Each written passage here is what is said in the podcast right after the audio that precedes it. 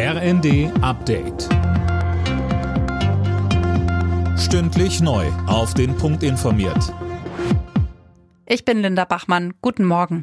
Schwierige Gespräche für Sportministerin Nancy Faeser. Sie trifft sich heute in Doha mit dem Premierminister von Katar.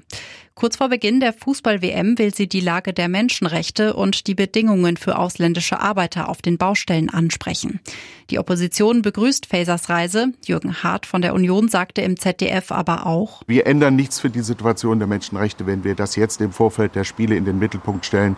Deswegen mahne ich da auch zur Zurückhaltung. Ich glaube allerdings, dass mittel- und langfristig in der Region Bewegung möglich ist und dass wir ja auch Deutschland seinen Einfluss geltend machen sollte.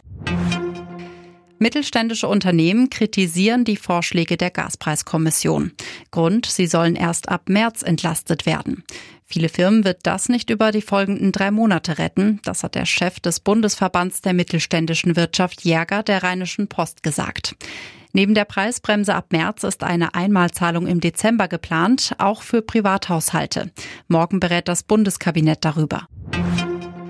Der Start des neuen Monats bringt heute eine wichtige Änderung für alle, die einen neuen Strom- oder Gasvertrag abschließen wollen.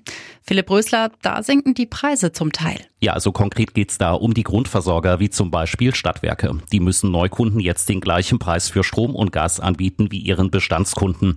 Bisher waren Neuverträge wegen der Energiekrise oft deutlich teurer. Ab Mitte des Monats müssen sich dann Tierhalter auf höhere Kosten einstellen. Die neue Gebührenverordnung der Tierärzte tritt in Kraft. Eine allgemeine Untersuchung von Hund und Katze kostet dann bis zu 15 Euro mehr als jetzt. Drei Wochen nach der Landtagswahl in Niedersachsen haben sich SPD und Grüne auf ein Regierungsbündnis geeinigt.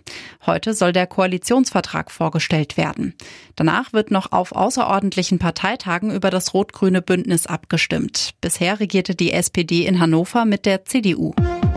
Alle Nachrichten auf rnd.de